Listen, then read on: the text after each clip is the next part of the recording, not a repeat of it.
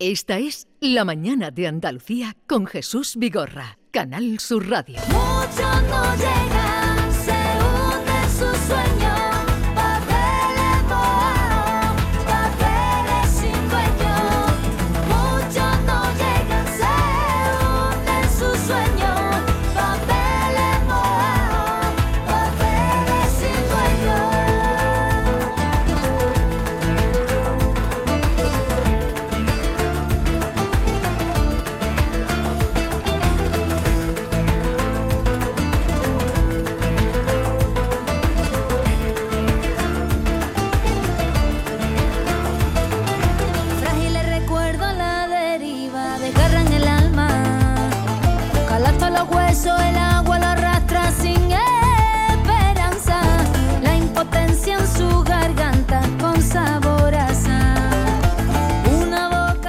Maite Chacón, buenos días. Hola, ¿qué tal, David Jesús? Hidalgo, Buenos buenos días. días. Buenos días, Jesús. Eh, vamos rápidamente porque queremos saber mm, de lo que Médicos Sin Fronteras propone esta tarde en Sevilla. Carlos Bustamante, delegado en Andalucía de Médicos Sin Fronteras. Buenos días. Buenos días, ¿qué tal? A ver, bienvenido de nuevo por aquí. ¿Qué tenéis esta tarde? Esta tarde tenemos una mesa de debate sobre fotoperiodismo y migración en el que hablaremos con varios fotoperiodistas, periodistas sobre la situación en, el, en la frontera sur de Europa, Mediterráneo, la ruta atlántica, la ruta del Egeo, eh, para que nos cuenten pues, bueno, cuál es su mirada ¿no? desde el punto de vista del periodismo, el fotoperiodismo, la, la denuncia de lo que sucede en, en las costas de Europa. Y uno de los invitados, supongo, a esa mesa es quien está con nosotros, César Del Fuli, que es un fotoperiodista freelance que lleva ya años retratando la realidad migratoria de las fronteras y también en el interior de Europa. César, buenos días. Hola, buenos días. Creo que en la exposición que hay ahora de WordPress Foto en la Fundación Cajasol hay obras tuyas, ¿no? Así es, sí. Esta parte de mi proyecto Passenger. Y aparte eres uno de los ganadores eh, españoles de esta edición por eh, tu proyecto de Passenger. Eh, cuéntanos un poco en qué, en qué consiste. Eh, Es un proyecto que inicio en 2016 cuando estoy a bordo de un barco de salvamento en, el Mediterráneo. En, ese momento, el 2016 fue el año en el que se baten todos los récords de, llegadas a través del Mediterráneo Central. Casi 200.000 personas atraviesan esa zona del mar. Eh, y ahí, eh, en ese año, todas las imágenes que estaban llegando de ese contexto eran imágenes en las que era difícil identificar a, a los protagonistas de esas historias. ¿no? Era difícil entender por qué esas personas habían llegado hasta allí, porque muchas veces esas personas ni siquiera tenían nombre. Entonces lo que yo decido en ese momento es eh, fotografiar individualmente a los 118 pasajeros de un barco rescatado el 1 de agosto de 2016. Eh, les pido a todos ellos, antes de retratarles, eh, su nombre completo, su edad y su país de origen, con el objetivo de dotarles de una identidad. Eh, y ese es el inicio de un proyecto en el que llevo trabajando siete años. eh, después empiezo a localizar a esas personas y ahí es donde estoy ahora centrado en reconstruir O sea, esas historias. Localizándolas después del desembarco eh, y, y- y qué te estás encontrando. Eh, pues lo interesante es que todos ellos llegan a Europa el mismo día, a la misma hora, eh, pero ahora están repartidos por todo el continente. ¿no? Entonces, lo que estoy intentando entender a través del proyecto es eh, cómo funciona el proceso de integración, qué hace que unas personas ahora mismo estén plenamente integradas en Europa y haya otras personas que no lo están. y por qué se ha producido eso. Y una de las respuestas es eh, explicar que en Europa no hay una política común eh, de integración. Todas estas personas están ahora mismo en, Alemania, en Italia, en España, en Francia, en Portugal, en, en numerosos países. Eh, ya he visitado a 75 de esos pasajeros. Eh, y lo que me encuentro es eso, ¿no? Que por un lado las políticas de acogida son distintas, entonces En, cada país, eh, es que lo que tú estás señalando, que no hay una política común, que es el gran problema que tiene Europa, y ellos lo saben además. Y hay países que además ni siquiera tienen un proceso de integración real, ¿no? Dejan a esas personas un poco a, a su suerte. Eh, en Alemania, por ejemplo, sí que tienen un proceso de, integración un poco más acompañado y eso pues eh, repercute en que haya personas que puedan en- engancharse a la sociedad más fácilmente y, acceder a puestos de trabajo más avanzados. En el sur de Europa normalmente eh, las personas acaban trabajando muchas veces en agricultura y en la mayoría de los casos sin contrato al inicio y unas condiciones de trabajo deplorables. ¿no? Y este proyecto que va más allá del fotoperiodismo, porque lo- ahora los estás buscando, indudablemente los, los- los fotografías también, pero mm, tienes ya mucha información de ellos. No es la fotografía de la persona que nos conmueve o que nos dice cosas, pero tú sabes ya más. Mm, eh, eh, suelen irse de, no sé cuántos hay, por ejemplo, en España. ¿Quedó alguno de esos 118 en España? O? Bueno, la- ellos llegaron a Italia, era la Mm. ruta Libia-Italia. Entonces, la mayoría al inicio se quedaron en Italia, pero a medida que iban pasando los años, o sea, ahora el proyecto y, y sus vidas están entrando en un, en un momento más interesante porque los procesos de solicitud de asilo han durado años. Muchos de ellos solicitaron asilo en Italia, tardaron cuatro o cinco años en recibir una respuesta. Cuando esa respuesta es negativa, esas personas se siguen moviendo. Entonces, lo interesante del trabajo que estoy haciendo es poder acompañar esos procesos y explicar que, el- que la ruta migratoria no acaba en el mar, que muchas veces ponemos el foco en el mar y nos olvidamos de que esas rutas comienzan mucho antes Sí. y siguen mucho después. Entonces las personas se siguen moviendo. Muchos de ellos están yendo hacia Francia por una cuestión eh, de, de- muchos de ellos vienen de ex colonias francesas, hablan Buscando francés familiares. y es más fácil poder integrarse en un país en el que controlan el idioma. Mucha gente, claro, ellos llegan en 2016. Fue el año en el que Alemania era un símbolo de acogida por lo que había ocurrido en los Balcanes y seguía atrayendo a personas que llegaban a Europa. Entonces hubo mucha gente que inicialmente va a Alemania. En Alemania el sistema de, de integración es muy bueno, pero el, número de eh, solicitudes de asilo que aceptan de personas que vienen de países africanos son muy pocas. Entonces muchos de ellos consiguen integrarse, pero de pronto les rechazan el asilo y tienen que moverse de nuevo a otros países europeos.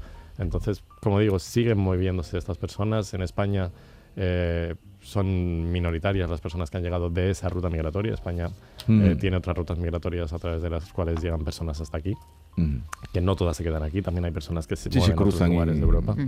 Eh, fueron 118 pasajeros los que fotografiaste en el año 2016, que como tú decías fue un año récord. Creo que fueron 200.000 inmigrantes en el- eh, contabilizados en esa ruta, seguramente serían más, pero los contabilizados fueron 200.000. De esos 118 pasajeros, ¿a, a cuántos les has podido seguir la pista? O sea, yo he localizado a 105 y he visitado a 75 de ellos.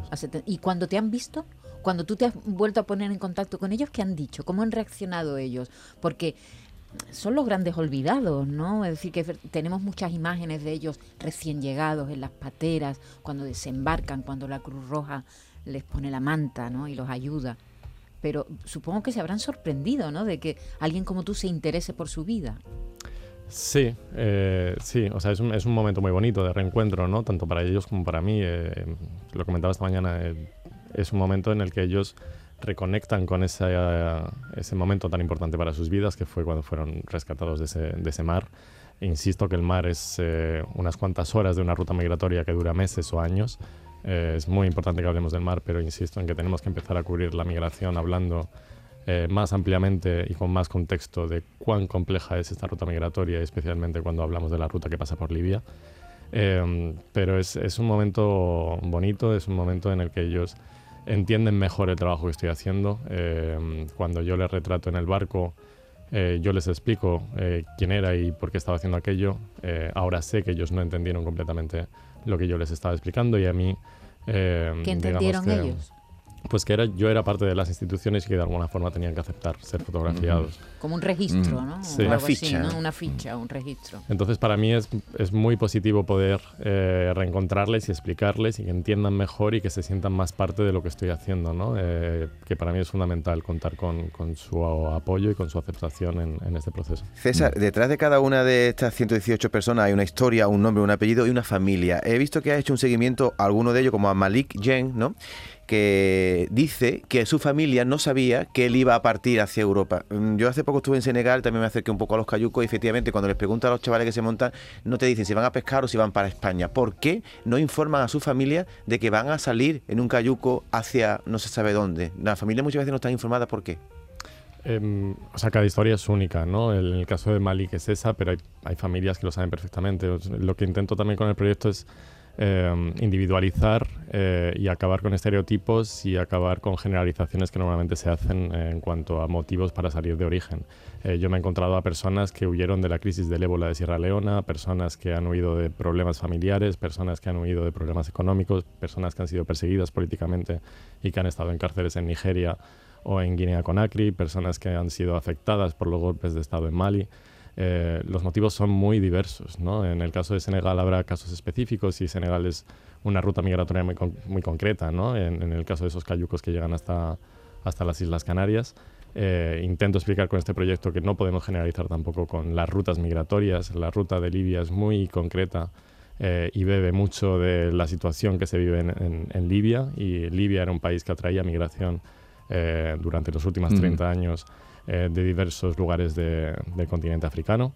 eh, personas que se quedaron atrapadas en ese país y que como, consecuencia de ese conflicto se vieron en la necesidad de huir del, conflicto y del país a través del mar.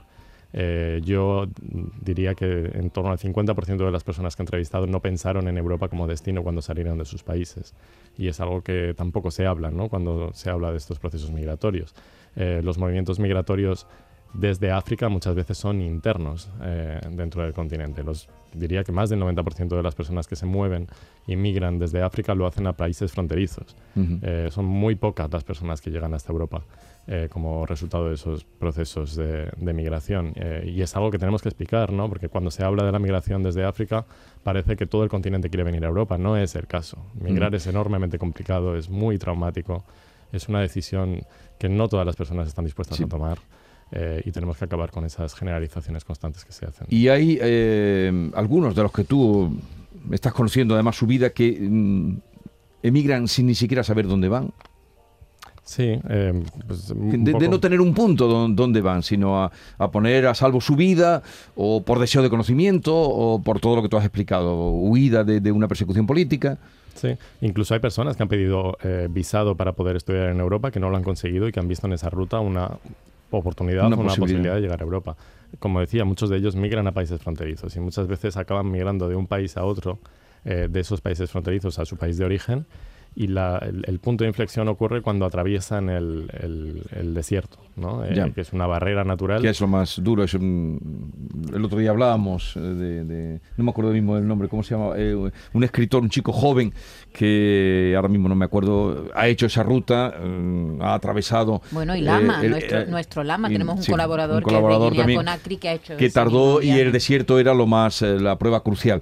Por cierto, de los que te has encontrado están mm, eh, no mm, satisfechos de, de- de haber llegado hasta aquí, eh, desencantados de lo que están haciendo ahora, ¿en qué proporción? Hay de todo. Eh, todos ellos se arrepienten de haber pasado por Libia. Ese es, Sí. eh, digamos, el punto en común de todos. O sea, todos ellos cuentan que si hubiesen sabido que Libia era lo que era, nunca habrían llegado a ese país y nunca habrían salido de sus países de origen.